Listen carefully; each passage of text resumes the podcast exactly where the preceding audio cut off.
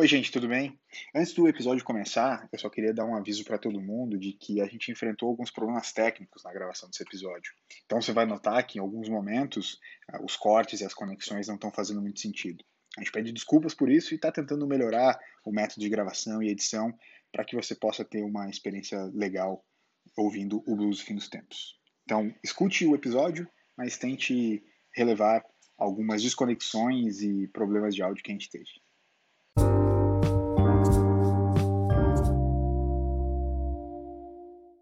Fala pessoal, tudo bem? Terceiro episódio do Blues do Fim dos Tempos começando. Muito boa noite, Toby. Seja bem-vindo ao terceiro episódio do BFT. Olá, Eliécio. Olá, ouvintes. Boa tarde, boa noite, bom dia, boa madrugada. Muito bom, né? Estamos gravando o terceiro episódio, talvez antes do que foi esperado, né? Tomava gravar na segunda-feira e hoje estamos aqui no quê? Numa quinta-feira gravando. Exatamente. Então é uma satisfação imensa estar de novo com vocês. Tiago Toca, conta pra nossa galera, por favor, o porquê que a gente tá gravando agora duas vezes por semana ao invés de uma só. Olá, senhoras e senhores, sejam bem-vindos. Prazer estar na companhia dessas esses dois monstros, é, duas vezes por semana. Por quê? Porque a gente tá com muito desejo de fazer esse programa, para não falar tesão, é, e é, para a gente pegar um pouco mais o jeito. Afinal, a gente está pedindo para vocês fazerem as críticas, então a gente precisa fazer a nossa parte para tentar receber críticas boas também. É, ou seja, vocês terão a nossa presença mais de uma vez por semana. Espero que isso seja bom para você que está ouvindo. É, a gente fez uma votação no grupo para saber quantos episódios por semana a gente deveria fazer fazer. E só um dos integrantes foi contra fazer duas vezes por semana. A gente vai deixar para os ouvintes é, descobrirem quem foi que foi contra a gente gravar duas vezes por semana. Lembrando que o Blues do Fim dos Tempos está disponível em todas as plataformas, os melhores agregadores de podcast, desde o Spotify até o Apple Podcasts como a gente acabou de falar, comente, compartilhe, mande para os seus amiguinhos, interaja com a gente lá no Instagram, porque provavelmente você chegou até aqui pelo Instagram também eu tô tomando uma Coca-Cola e isso tá fazendo com que eu salive um pouco. A, dic a dicção tá saindo um pouco mais difícil. É, o problema hoje. do jovem em pleno 2020 é continuar tomando Coca-Cola, né? E aí, gurizada, o que, que vocês têm de novo pra galera do Blues do Fim dos Tempos aí? Cara, eu acho que hoje a gente podia ir numa pegada mais literária, falar um pouquinho mais sobre o que, que a gente anda lendo, ou aquilo que a gente leu e se inspira. E aí, por isso que eu queria trazer para vocês aqui hoje um livro chamado Gravando. É um livro do Phil Ramone, que não certo. tem nada a ver com o Ramones tá? Ele é só o Phil Ramone. Se eu falasse que era o baixista do Ramones, todo mundo ia acreditar. Enfim, mas o Phil Ramone, ele é okay. um, um, produtor musical, um compositor, músico, enfim, o cara nasceu na África do Sul e o ano aqui é, é, longe, 1934. Cara, o cara é fantástico, assim, o livro dele conta, não é uma biografia, por mais que pareça, não é uma biografia e também não é assim uma escola de música. A ideia não é ensinar ninguém a mixar e fazer engenharia de som. Na verdade, cara, é como se ele tivesse aqui sentado com a gente agora numa mesa de bar, falando, trocando ideia, ele contando histórias da carreira dele. E a carreira dele foi incrível, assim, ele teve mais de 50 anos na música, trabalhou com gente como, vou falar alguns nomes, pra vocês terem uma ideia do gabarito do cara, né? Quincy Jones, Frank Sinatra, Ray Charles, Tony Bennett, B.B. King, Bob Dylan, Paul Simon e por aí vai. Tem muita gente fera que ele trabalhou, inclusive a Barbara Streisand, que tem uma música famosíssima, que é uma música que já virou meme em algum ano aí. O que eu gostaria de destacar do livro são duas coisinhas. A primeira seria o além de tu acompanhar as histórias sobre as gravações desses caras que são muito feras assim na música, no jazz e no blues principalmente. Uh, no final do livro tu consegue ver tipo um glossário musical. Então tudo aquilo que ele falou, todas aquelas histórias, no final tu consegue ver qual é o disco, qual é o artista e qual é o nome da música e que ano que ela foi feita. E aí tu consegue botar no Spotify e ouvir. Então, a primeira vez que eu li o livro, eu não sabia disso, porque está só no final que a gente lê do início até o fim, né? Então, na segunda vez que eu li o livro, eu consegui, enquanto eu lia, eu conseguia ouvir as músicas. E isso trouxe uma experiência completamente diferente. E, cara, um dos momentos mais icônicos que tem o livro, assim, para mim, é a história do, do disco Genius Loves Company, do Ray Charles, que foi o último disco de estúdio dele, que é um disco de duetos que ele gravou com Elton John, James Taylor, Nora Jones, B.B. King, uma galera. E, e a história é tão genial, cara, que ele terminou. As gravações foram feitas entre junho de 2003 e março, se eu não me engano, de 2004. o, o, negócio mais interessante é que eu não lembro se foi exatamente em março, talvez aí os ouvintes podem nos ajudar. Ele veio a falecer depois, o Ray Charles, em junho do mesmo ano. Então ele terminou de gravar alguns meses antes de falecer. E o disco então foi lançado, esse disco de duetos, alguns meses depois que ele, em agosto, eu acho, depois que ele faleceu. Cara, eu essa história é de arrepiar, assim, porque tu, tu acompanha no livro toda a trajetória, o Ray Charles ali, velhinho já, pedindo coisas pro Phil Ramone, e o Phil Ramone era um cara sensacional, tanto tecnicamente como ele tinha uma sensibilidade musical e de tratar com os artistas assim muito grande. E aí eu vou deixar para vocês que estão ouvindo ler o livro, buscar na internet, no Kindle e outras plataformas aí. Para quem gosta de música, é a minha recomendação do dia. Leiam e aproveitem isso que é o cara uma enciclopédia musical, esse cara chamado Phil Ramone. Faleceu com, no... com 79 anos, ganhador de vários Grammys e tal, mas eu podia falar aqui uma hora uhum. dele. Esse cara é sensacional. Eu vou deixar por aqui, mas gravando, Phil Ramone, leiam. Thiago Toca teria alguma indicação literária para esse O que há de novo do Blues Fim dos Tempos? Uh, e pegando um gatilho no, na semana passada do, do episódio, do último episódio, é, eu falei de Auschwitz e eu li um livro chamado O Voluntário de Auschwitz. É um livro que retrata um combatente da, da resistência polonesa e ele é enviado para Auschwitz num plano secreto para construir uma resistência lá dentro, um grupo para tentar lidar com os nazistas, planejar uma fuga, enfim, não darei muitos detalhes do livro, mas por mais que seja uma história real. Reais? Não, é uma história ah, real. Okay. Ela saiu é, recentemente, é, afinal a história dele foi apagada da, da história polonesa por conta do, da invasão nazista mas ele foi um dos grandes nomes combatentes da resistência nazista uh, pela, pela Polônia. E aí mostra toda essa questão da guerra, ele em Auschwitz, como é que foi a experiência dele lá, a vivência dele lá, a fuga que ele planejou, enfim, com muitos detalhes, o que tornou a leitura desse livro muito difícil. Pela primeira vez, eu tive que parar de ler um livro algumas vezes por estar tá muito mal, por ficar muito reflexivo, enfim. Para quem tem interesse nesse tipo de leitura, que é uma leitura mais pesada, é, é um tema mais uh, reflexivo, uh, eu tenho muito interesse por ele. Inclusive, né, citei no, no podcast passado, quando eu visitei Auschwitz, uhum. vale demais a leitura. O meu próprio destaque literário, de alguma maneira, ele também não é uma biografia, embora seja é, um discurso, um discurso real, um, que é o discurso do Prêmio Nobel de 2017 de Literatura, o Prêmio Nobel de Literatura Kazuo Ishiguro, que é um japonês. Ele, na verdade, foi, foi radicado, criado na Inglaterra. Ele nasceu em Nagasaki, pouco depois do, do pós-guerra ali, nos anos 40. É, e ele, ele recebeu o, o, Prêmio Nobel de Literatura de 2017, e esse discurso na cerimônia virou um livro, um livro até bem pequeno, mas um livro que chama Minha Noite no Século XX, é, é um discurso, cara, sensacional. Um discurso sensacional. É, veio numa leva de uns, de uns livros que eu comprei. Nessa, nessa quarentena eu andei dando aquela loucurada dos livros, né? Andei comprando muitos, muitos pacotes de livros nos últimos tempos.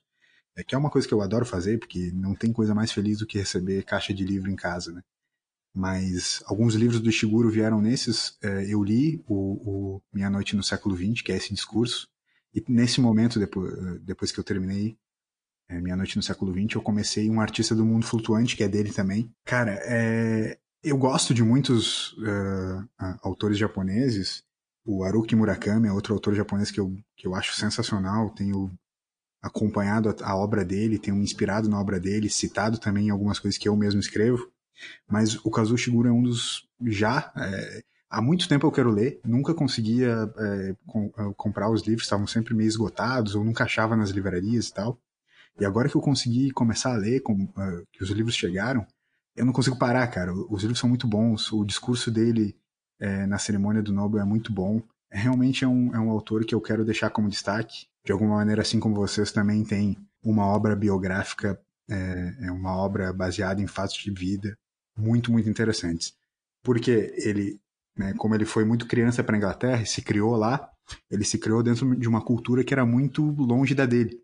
E ao longo da vida dele, uh, literariamente, ele foi tentando rebuscar é, alguns passos dele é, nessa reconstrução cultural. Tentou se reconectar com o Japão. Ah, mas como é que é a relação de vocês com o Kindle? Porque eu nunca fui assim, até a minha, até os, sei lá, os 20 e tantos anos, eu não fui um leitor muito assíduo. Uhum. Mas desde que eu comprei o meu Kindle, eu já não sei porquê, talvez para justificar o, o, o, investimento, mas eu comecei a comprar muitos livros e ler muita coisa. Então eu tenho uma certa facilidade em ler no Kindle muito mais do que eu tenho do livro físico, né? Então não sei como é que é para vocês isso. eu gosto da ideia do livro físico desde sempre. Eu não aderi ao Kindle, mas eu sei que as pessoas que aderiram ao Kindle gostaram. É, e, e, eu acho que além disso, do, do discurso meio padrão, é, tem, tem uma coisa minha que talvez até seja assunto para outros podcasts, que é a questão do minimalismo que é uma, uma filosofia que eu tento seguir na minha vida, tento aplicar, já venho aplicando. E o Kindle ele ajudaria muito nesse sentido porque você deixa de ter várias coisas para se concentrar numa só. Então acredito que futuramente irei aderir, mas até o momento não. E é, e é interessante porque eu não sou o cara de rabiscar livro. Eu nunca rabisco meus livros, escrevo, nada disso. Mas eu gosto de ter, de fazer a leitura com eles nas mãos, sabe? É engraçado como eu, eu sou completamente oposto de todas essas coisas que tu falou, cara. É, é sério, o oposto em todas, todas. Eu tava rindo aqui porque. Inclusive, cara, eu, eu falei com. Eu tava falando com o Jonatas essa semana, que eu postei sobre um dos livros ali e tal. Ele veio me perguntar o que, onde eu tinha comprado e tal. A gente começou a trocar uma ideia sobre até. Tem alguns desses serviços de. Uh, clubes de assinatura, né? Clube de assinatura do livro, tag, enfim, só citando alguns, né? Mas e a gente estava conversando sobre isso, ah, você gostava? E eu falei, ah, eu compro direto na Amazon porque vem muito rápido, né? E, e o lance do, do, receber a caixa em casa, como eu comentei antes, é, é muito legal. E eu falei para ele assim, cara, a real, a real é que eu não compro livro para ler. Eu compro o livro para receber ele e botar na estante, cara. Então, por mais que eu entenda como o Kindle é legal, como tem todos esses aspectos, sim, de tu poder ter realmente é, uma praticidade para carregar, para guardar, para não acumular pó, por uma série de aspectos nunca, assim, de, de, verdade, eu não sou contra o Kindle, mas é, ele nunca me, me ganhou, entende? Eu nunca fiquei muito interessado por eles eh, pelo fato de sempre, sempre preferir ter o livro na mão, receber o pacote em casa ou comprar na livraria, porque tem várias vezes também, quando eu visito algumas outras cidades, quando a gente vai viajar, enfim, tento dar uma passada em algumas livrarias locais, passar algum tempo nessas livrarias olhando, ou até bibliotecas públicas, né? O livro físico ainda é um negócio que me encanta muito e eu gosto muito de ter, inclusive eu estou olhando para ela aqui agora, assim, tá reto em mim. Tem a minha estantezinha, a minha bibliotecazinha, minhas coisas, meu livro físico, eles me fazem bem, assim. Então, o, não contra o Kindle, mas ao mesmo tempo ele nunca me encantou da mesma maneira como o livro físico me encanta. Inclusive tem, tem uma expressão em japonês que fala sobre, que é uma expressão que resume justamente essa ideia de simplesmente comprar o livro, só por comprar. Não porque eu, nossa, preciso ler ou vou ler. Eu vou tentar achar ela e depois a gente fala sobre. Inclusive em épocas de confinamento e quarentena que tem muita live, tem é, é, pessoas que costumam centralizar a câmera de, é, deles e delas com uma estante atrás cheia de livros e as pessoas têm questionado, será que a pessoa leu tudo aquilo? Cara, encontrei aqui Sondoku, que é o hábito de comprar livros, empilhá-los sem sequer tocá-los jamais, muito menos lê-lo. Seria essa prática o oposto do que eu falei do minimalismo, que é quando você tende a ser um colecionador ou um acumulador? Cara, é, eu, quando tu falou desse lance do minimalismo, eu entendi, é, eu... mas ao mesmo tempo eu fico pensando assim, é, eu também tento ser minimalista em geral na minha casa, sabe? Em geral nas minhas coisas, assim. Ela é o mais clean possível. Tem pouquíssimas coisas aqui de decoração, não tem tapete, não tem uma série de coisas, assim. Mas livro tem um monte.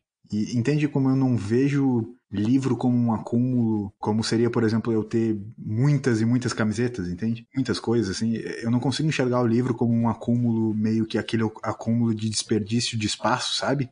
Entende essa diferença, assim? Por exemplo, eu comentei no, no segundo episódio do Blues do Fim dos Tempos que eu assisti a Sexta Sinfonia de Beethoven ao vivo.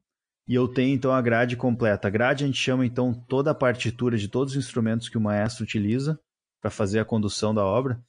Então eu tenho isso em livro, eu comprei de uma, de uma editora alemã, quando eu tive a oportunidade de, de ir para a Alemanha.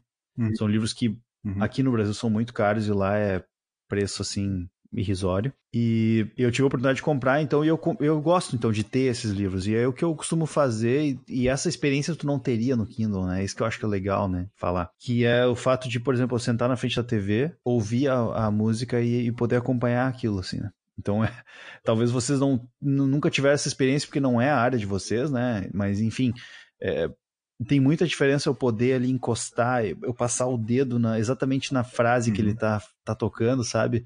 É, isso é muito diferente que no, no, Kindle ele não proporciona isso, não adianta, né? Tu não, não tem a mesma experiência. E até a questão que vocês comentaram ali de, de, de fazer anotações, ilustrações no próprio livro também, que na música isso é bem comum, né? Então esse é um, um caso onde eu acabo uh, indo contra aquilo que eu falei do Kindle, mas é, é bem interessante.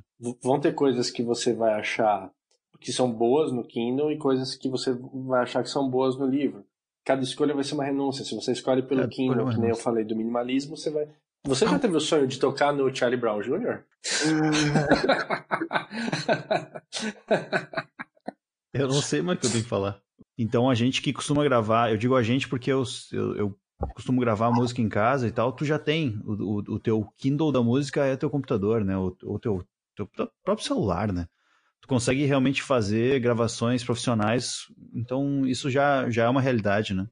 E aí eu deixo aqui para tua reflexão, LS.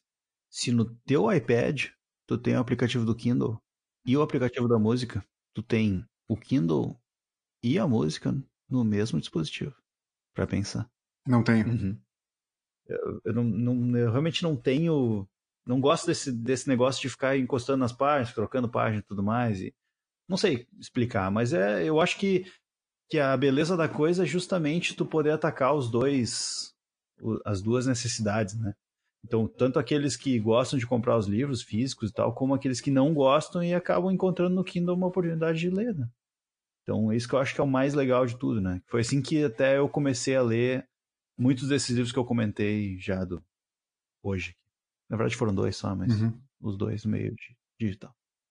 É, quem está nos escutando e nos acompanhou até aqui também pode depois comentar lá nos nossos Instagrams, comentar nas redes sociais, conversar com a gente e dizer, ah, prefiro é, livro físico, ou até não precisa ter uma preferência, né? Pode gostar dos dois, pode ter os dois. Eu sei que tem muita gente que, tem, que gosta de comprar livro e ao mesmo tempo continua tendo Kindle. A própria Amazon, eu sei que ela dá um, um uma opção de quando você compra um livro, começar a ler alguns capítulos já no Kindle enquanto espera a entrega chegar. Então tem algumas coisas complementares nesse sentido, assim, mas a gente queria muito saber também a opinião de quem está nos escutando nesse sentido. Caras, é, dado o tempo né, dessa nossa conversa, está realmente muito, muito legal, assim, eu não queria quebrar, mas vocês também sabem que os nossos ouvintes têm afazeres, a gente tem afazeres, então, nesse momento, a gente fica com dúvidas existenciais continuar o papo ou não continuar, mas o Blues do Fim dos Tempos tem o um compromisso com o momento existencial. E o momento existencial é a cargo de Tiago Toca. Antes de começar o momento existencial, eu queria só destacar um dos comentários que eu recebi nessa semana, que foi, é, como já teve, já tiveram dois momentos existenciais, é, um, um ouvinte escreveu: A pergunta do final melhorou no segundo episódio, porque ela foi mais existencial e, digamos que, menos nojenta, talvez, a gente pode colocar dessa maneira. Ouvintes mas... preferem dúvidas menos escatológicas. Talvez, porém não garanto que não virão nos próximos. Ok. É, mas hoje vamos de uma maneira existencial e, e tentando até relacionar Poxa, com o nosso papo. Então pergunto Por, a, ao meu Por querido que, que ele não participa dessas Toby, coisas? Por que só nós? A seguinte opção. Ele fala e a gente aqui se vira. Ser famoso, e aí pode ser na área, a gente ah. falando muito da área literária hoje, enfim, na área musical. Você ser famoso enquanto vivo e esquecido depois de morrer, ou você ter uma vida solitária e ser reconhecido como um gênio lendário após morrer. É, mas é, o cara seria lendário na vida? Porque tu, porque tu enfatizou o lendário depois da morte. É, ele não fala, mas, né? Ele só pergunta. De no... Mas é que. De... Desculpa, Elias, mas de novo ele agora enfatizou o gênio. Que ele não enfatizou na primeira ocasião. E aí eu fico me perguntando. Exato. O, o cara que ele é muito bom durante a vida, ele é um gênio? Ele é lendário? Lendário é uma baita Ou, palavra. Porque é só dar ênfase tudo. mesmo. Mas a questão. Em, em resumo, é você ser famoso enquanto vivo e depois vai ser esquecido logo depois que você morrer. ou você será um ninguém, entre aspas, durante a vida, e depois que você morrer, vão descobrir que na verdade você era um, um gênio. Eu acho, eu acho que é menos, parece menos. É por isso talvez isso esteja impactando a minha resposta, mas parece menos porque ele vai ser esquecido depois. Então, ah, por exemplo, quantos atores que eram. Só pensando agora, a primeira coisa que me ocorre, que eram muito bons e levados em alta conta nas novelas, né? Que nos anos 90 a novela era tipo o grande produto é, midiático brasileiro. Não, um monte de, um de atores que eram considerados geniais ou realmente muito bons. Lendário e genial. Hoje a gente não lembra direito, tem que fazer alguma força para lembrar. Sim. Tá, vale essa pra Mas ti, me faz bem pensar que ele seria gênio, lendário tipo, assim, e genial durante a vida. O cara foi meio que escorraçado a vida toda e considerado um gênio tá. depois da morte. Mas a vida é mais curta que, é, que, eu né? acho que, é que o fim dos tempos. Sentido. Eu, de novo, eu já vou responder, porque eu acho que pra mim não influencia muito, tá?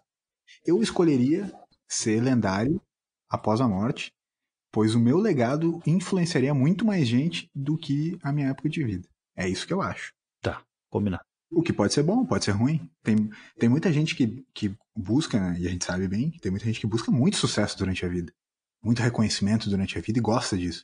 Mas tem muita gente que é extremamente reconhecido e gênio que acha ruim Sim. ser extremamente reconhecido. A gente, vamos falar assim, ó, relembrar Last Dance também. Vamos falar de Last Dance em todos os, os episódios. É, Michael Jordan, Jordan, cara, o cara mesmo que ele foi lendário e genial durante a sua vida e, e ainda conseguia está vivo, sair na né? rua. Ele, ele também influencia Entendi, ele certamente. Era ruim para ele ser, Mas ele vai ser, ser tão esquecido. reconhecido assim. Era é ruim para ele ser um gênio do jeito que ele era, mediaticamente famoso, enfim. Porque Você ele não conseguia fazer ele simplesmente nada sem, meu, tem uma multidão ao redor do cara, saca? Então, nesse sentido, é, não acho que é egoísta, eu acho que existem prós e contras de tu ter essa fama durante a vida, saca? Eu só acho, Perfeito. a, a minha escolha seria impactar mais gente, influenciar mais gente, deixar com que o legado se estendesse de, de maneira maior. Por mais gênio que tu seja durante a vida, a tendência claro. é que a história te, te esqueça. Eu acho que eu vou, pra gente poder atingir todos os públicos é, é difícil, do blues né? do fim dos tempos, eu aqui opto pela, por uma vida lendária. Mas responde com o coração, cara, vai. Algo não tem certo e errado. Né? Alcançarei. Né? Não tem certo errado.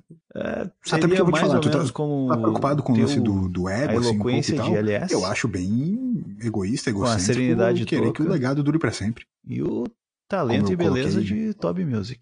Seria esse? Seria esse o Fim dos Tempos, lendário, enquanto vivo? Nem Jesus agradou a todos. Será que o blues do fim dos tempos. Seria esse o blues do fim dos tempos? seria. Será que, o, será que o blues do fim dos tempos vai se tornar lendário após a nossa, a nossa morte? Ah, mas daí ele precisaria ser genial, né, cara? Já tem uma premissa aí que tá falando. Lembrem que vocês têm que adivinhar qual dos integrantes do programa foi contra dois episódios por semana. Exatamente. Também. Tiago Toca, destaques finais no Blues do Fim dos Tempos. Meu destaque final vai como agradecimento para todas as pessoas que comentaram, é, criticaram, elogiaram ou falaram mal da nossa, do nosso podcast nos dois primeiros episódios. Agradecer a audiência de todos, como sempre. E bora, bora para mais um. Esse é sempre o objetivo.